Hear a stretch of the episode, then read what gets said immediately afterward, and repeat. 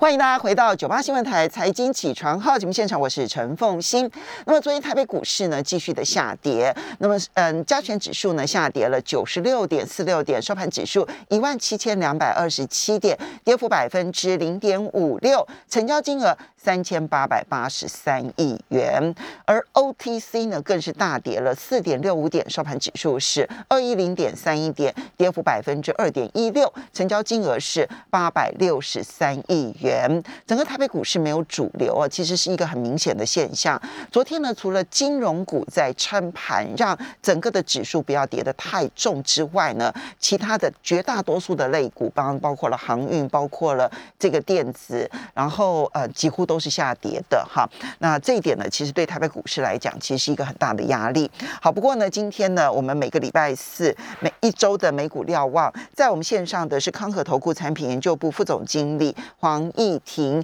也非常欢迎 YouTube 的朋友们一起来收看直播。我们从美国，然后再来观天下。哈，好来，这个嗯，易婷，美股当中啊，我们其实现在就要来看昨天所公布的消费者物价指数，看起来可能就会像是联准会的主席鲍尔所说的，也就是。通膨其实是暂时性的，它应该可以在明年呢就暂就缓缓解了哈。所以呢，这段期间呢，其实是一个高峰期。但是我们看到联准银行的官员们纷纷出来表态，而且是越来越鹰派的表态，认为要快速的缩减购债。我们到底要如何的来解读？基本上就结论来看的话呢，那我的看法是说，呃，的确联准会是有呃。在今年底或者是明年初就开始缩减购债规模的一个呃必要性，或者是它的一个经济条件已经存在了。那主要的呃理由还是在于说，整个就业状况其实是相当的理想。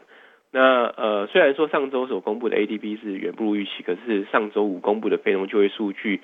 是增加了九十四点三万人，那预期是八点八十七万人。那事实上，在过去这一周多的时间，其实有不少的联准会官员都把呃未来这两个月或三个月，呃如果每个月能够增加呃八十到呃一百万人，那他们就会认为说是达到可以启动呃缩减购债的一个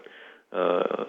一个条件。那至少就七月份的数据来看的话，是已经有符合这个呃这个目标值哦。那除此之外的话，其实像是呃上周五就业报告当中所透露出来的失业率下降幅度也是相当大，从原来的预期的五点七，那公布出来数字是五点四，那平均周薪的部分的话是年涨了呃四个 percent，那预期是三点九，也就是比预期来的更高一点点。那呃周薪的上涨其实也意味着呃整个消费力的提升，啊因为民众的所得增加，所以它的。呃，消费意愿有机会是更更活跃。在这种情况之下的话，呃，通膨压力其实呃可能会延续的比大家想象的时间来的更长。其实联储会官员们的谈话也是如此，他们认为说联储会可能是暂时的，但是这个暂时的时间可能会比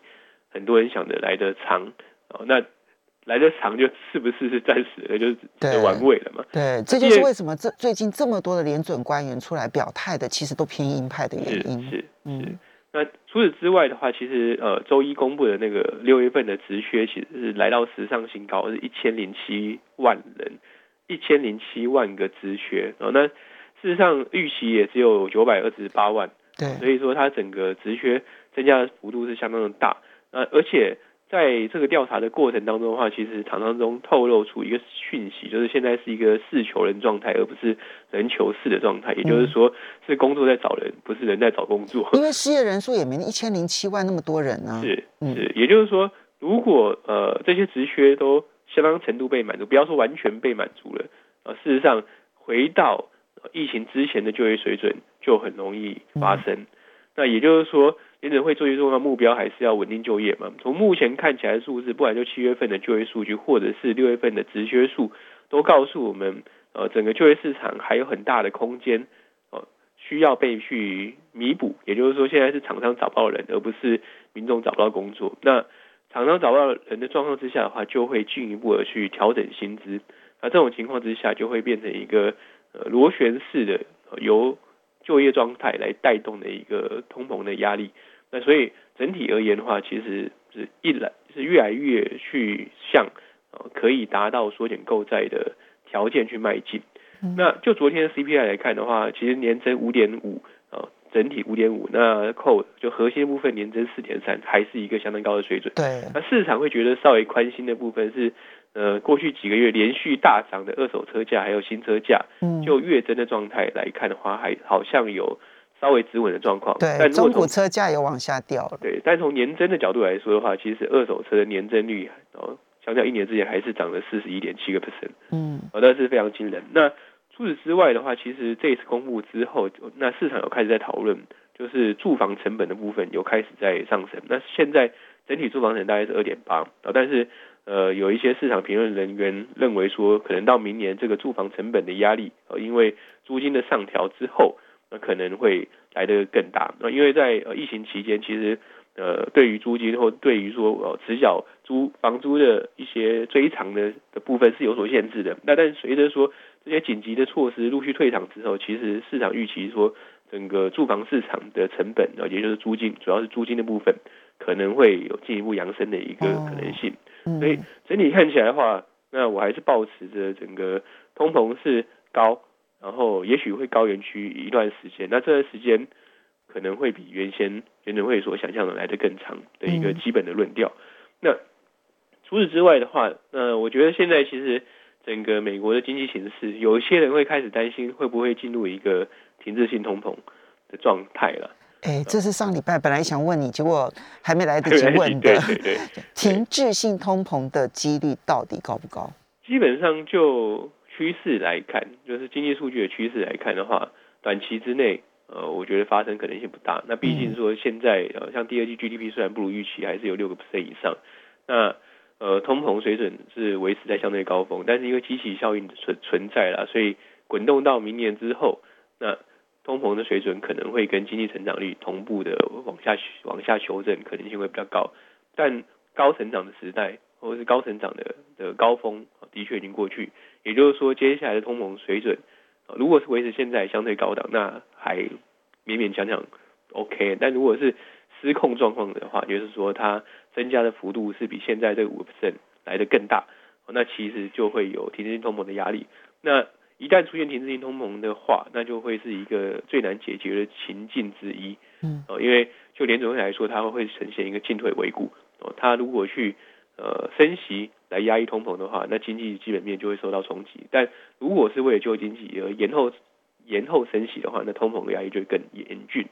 那在这种情况之下的话，当然可能的整个投资布局就需要去做更多的调整。所以，议婷，你觉得停滞性通货膨胀，你觉得几率不大？因为无论如何，现在的通膨其实是需求带动，而并不是供给带动的嘛，哈。那么，但是呢，你觉得这个整个的快速成长，因为疫情过后，然后开始解封的快速成长的高成长期，大概已经过了，所以要预期高成长，大概几率也不大了。是，没错。嗯那呃，所以在这种情况之下，其实上拜登政府就必须要去加紧脚步，去推动他的一个财政面的支出了。那还好的就是说，今这个礼拜其实有看到一些正面的消息。哦，那周一的话，这呃参议院是通过了呃造园的基建方案。那呃，当然这是集中在传统的基础建设，也就是说呃造桥铺路啊，那运输运呃呃铁铁路啊、港口啊、航空等等的，但里面还是有一些面向是有一些前瞻性的，哦，例如说是电网更新，例如说是宽频的建构，例如是清洁用水的的提升，还有电动车的部分。那电动车的充电站，哦，大概呃它规模大概是七十五到一百五十亿之间不等，因为最终的方案还是要留待呃众院去通过。哦，那这种那同除此之外的话，其实呃上个礼拜也有针对拜登政府也有针对电动车的目标，呃是呃推行的呃行政命令。哦，那整体来说的话，呃，拜登是的确是在呃现在这个阶段哦，开始去更针对财政的支出部分去做努力。那像昨天晚上的话，呃，参议院也通过了三点五兆的预算框架。那这个预算框架呢，其实嗯，算是原先这二点多兆的基建建建设的一个分离了，因为因为有一些。呃，更偏向于社会福利的部分的话，是没有被共和党接受放在基建法案当中。那他们是放在呃预算法案去做做编列。那这种情况之下的话，至少在财政面啊的一个支撑之下，那是可以去撑住美国经济，不会是出现一个呃在积极效应之后就发生一个全来式的坠落。那这对于美国经济而言的话是好的。那这种情境之下，也会让联准会更有条件，或者是更有底气去做一个呃降低宽松货币政策的的一个呃条件存在。就你财政这边宽松了，开始花钱了，我这边货币的宽松就可以不必那么宽松了。是，嗯，的确，所以呃看起来呃我的结论就是联准会一定会去执行呃缩减购债的的状态。那现在的问题点就是到底有多快？那两个时间点是重要观察，一个是呃八月二十六到二十八号的 Jackson 后就的全国央呃全球央行年会，那鲍尔会出席。那第二个的话就是九月份的呃联准会的利率决策会议。那因为最近的这些联准会官员其实不断的提到，就是他们会观察这两个月的一个就业状况嘛，哦，所以说九月份那一次。哦，会是看完这两个月的就业状况之后的第一次的利率决策会议，所以它会变得更加的关键，或是更加有可能会去做一些呃政策调整的宣示，呃，甚至是给出一些指引出来。嗯，那在此之前，整个金融市场的观望氛围就会拉得比较浓厚了，这是毫无疑问的。好，所以呢，刚刚提到的，不管是从上个礼拜开始的就业报告，然后到这个礼拜的这一个嗯物价指数的相关报告，其实从这里面你都可以看出来，因为。整个通膨维持高原区相当长一段时间，这大概已经是确定的了啊。然后呢，要在继续的高成长，虽然不至于停滞性通货膨胀，但要继续的高成长，困难度非常的高。那么现在呢，美国呢可能会用扩大财政支出的方式，因为目前的趋势也是，不管一兆美元的基础建设，或者是后面的三点五兆的预算框架，这两件事情其实都是要用。大量的财政支出，然后来激励美国股市、美国市场继续的蓬勃发展。好，所以呢，接下来我们就要来看联准会的货币政策，在未来两个月可能会有所宣布。那在这前后，台呃美国股市如何观察？我们休息一下，马上回来节目。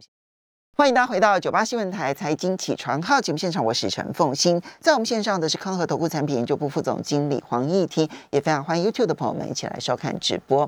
虽然我们讲说各国央行的政策其实呢只能够评估，但事实上都是有根有据的。你根据它的就业市场的数字，你根据它通膨的数字，就这两件事情是全世界央行观察的。那这两件事情发生了波动，各国央行的货币政策一定会。跟着有所有所调整哈，那现在看起来联准会呢缩减购债规模，也就是它的 Q E 缩减这件事情势在必行，只是说它这个时间点是八月底宣布还是九月份宣布的差别。那么在这前后，美国股市要如何观察？是那呃，先给大家回顾一下上一次有类似情境的一个历史，它实际上是发生在二零一三年的。第一季末，呃，第二季初，来就是呃四月的时候，一因为那时候联准会呃前任前前任主席呢，已经是 Bernanke 时代，嗯，那有释放出呃在呃国会作证的时候，有释放出呃经济条件可能会符合呃缩减购债的一个呃可能性，那就造成金融市场大震荡。那一直到呃同样是在 Jackson Hole 的时候去。做更清楚的指引，然后就是当年的八月，八当年八月下旬，那再接下来的话就是呃呃第四季初的时候去宣布哦，在隔年的一月一号执行呃购债，那所以呃整个的环境的话，其实会跟现在蛮接近的啦。那呃就当时如果是看说从呃二零一三年的四月一直到年底的。整个金融市场的状态啊，美股状况来看的话，其实是实呃现场有个图可以给大家做参考。那如果我们看纳斯达克，纳斯达克其实这段时间还是表现，那段时间还是表现的非常的强劲啊，区间的涨幅大概将近三成。呃，S M P 五百也不遑多让，大概就是二十个 percent 的涨幅。但同一时间，新兴市场基本上是持平了啊，也就是说，跟美股而言的话，不管是跟科技股的纳斯达克做比较，或是呃整体 S M P 五百做比较，都有相当显著落差。特别是在第一次啊，可能可以在国会作证之后，市场开始针对呃 Q E 缩减做反应的时候，整个呃资金快速的在呃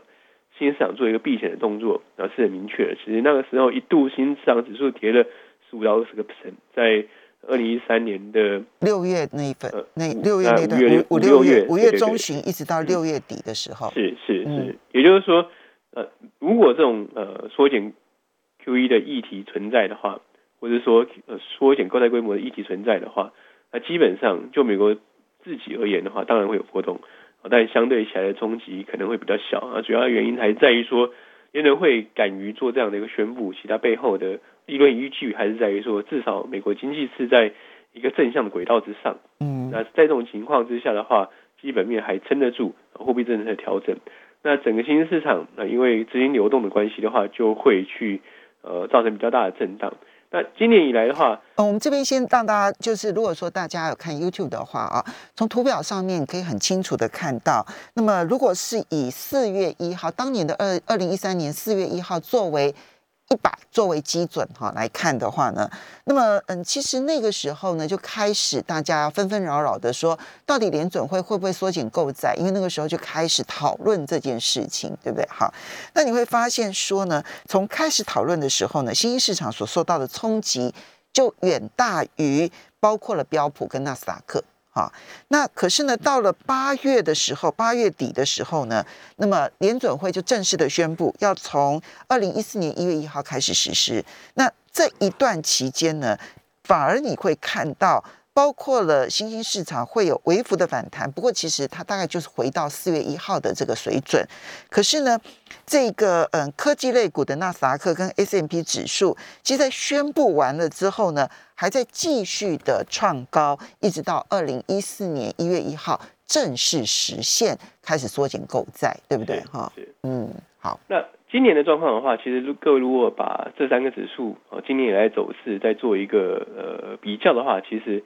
会发现非常的雷同今呃二零一三年的一个状况。那特别是今年二月份，呃，当时其实殖利率一度是飙高了一百个基本点，那个时候其实美股呃特别是科技股有出现回档，但呃新市场也出现一个很大的的跌势。但到现在为止的话，啊、其实美股又再创新高，但新上指数就是呈现一个相对低档呃徘徊的一个状况啊，所以整个的结构其实跟二零一三年是蛮接近的。那接下来要怎么走？呃、其实呃可能啊、美股还是有机会再创新高，但波动的程度也许会加的更大。那主要的因素那当然除了说联准会可能去做呃购债缩减的这样一个调整之外，其实更重要的因素还是在于说，通膨已经对美国的企业形成相当程度经营上的压力。啊因为第二季我们虽然看到整个的呃美国企业公布数据到呃财报到现在为止的话，几乎是将近八十五个 percent，将近九成是有预期，是非常亮眼的。哦，但是在这个呃发布的这四百多家公司当中的话，呃，他们所提到通膨压力这几个字，呃，相较于去年同期增加了九倍。呃，同时呢，他们点出了两个是他们目前来说的话，在成本压力最重的，第一个是薪资，嗯啊，第二个是供应链的中断。那当然，供应链的中断从今年以来一直都存在。那很多人当时也认为说这是一个短期的现象，但是这短期也延续了大半年。到现在整个东南亚都还没办法完恢复。你看到越南啊、马来西亚啊那些状况，是其实越南的那一个，因为就连我们的成衣、成衣的这些上市公司都受到影响。是是是，也就是说，在供应链中断的状况的话，目前看起来继续延续的可能性还是很高。那除此之外的话，那就业短缺、人就人力短缺所造成的薪资成长压力的话也是存在。也就是说，很有可能企业高获利的一个顶顶峰已经出现了。那不是说哦，明年到明年来看的话，美美国企业就不再具有获利能力，而是说它的获利成长动能哦，或者说获利成长的幅度，那势必会向下修正啊，这是毫无疑问的。所以基本上，如果这些呃对于未来企业呃扩张哦，企业呃获利扩张放缓的预期开始被市场所 price in，就开始被市场所反映在股价当中的话，或者本一比当中的话，那事实上本一比或者股价呃出现震荡修正的几率就会增加。嗯呃所以整体来说的话，呃，美股当然还是有创新高的可能性，但是随着、市场越来越关注联储会什么时候去缩表，然后更严格的去检视啊企业获利的基本面的话，其实短线上呃就未来这两个月时间呃出现比较显著回档，呃因为今年以来其实 S M P Y 甚至纳斯达克都没有真正跌破基线，那这一次调回撤基线，甚至回撤基线之下的可能性就会来得更高。好，所以像呃，二零一三年的例子来看的话，他在八月底哦，就 Jackson 后宣布这个缩紧购债，就当嗯，这二零一三年那个时候的联准会主席 Bernanke 啊，他宣布这个缩减购债。其实你看整个八月份哦，它其实就是一个近乎横盘的震荡整理，而且是偏弱势的震荡整理，对不对？哈，所以。现在如果我们就很短期来看，因为这个看到的是八个月的这个走势。对，如果我们就很短期来看的话，确实它在政策明朗化之前，它可能会是一个相对偏弱势的震荡整整理。而且你刚刚提到了，当然现在环境跟二零一三年有一个不一样的地方，那就是呢，似乎通膨对于各个企业的压力是越来越大了。是是，嗯，那。呃，当时八月份公布之后，事实上到年底之前的话，你可以呃看图的话，可以发现说进入九月份之后，反而呃科技股是领涨的一个状况。嗯，因为呃当时八月宣布之后所出现的一个指引，呃其实是一个相对缓步去缩减购债的一个一个计划。但现在联准会的官员其实有越来越多联准会官员在发表谈话的时候，他们认为说，当然还是一个循序渐进式的回收，但是回收的速度。哦，可能会稍微快一点。嗯，那也就是说，其实大在现在的经济环境当中的话，这么大量的一个货币供给已经不再需要了。哦，所以相对起来的话，它回收资金的速度也会变得更快。哦，这会是哦接下来在衡量或是去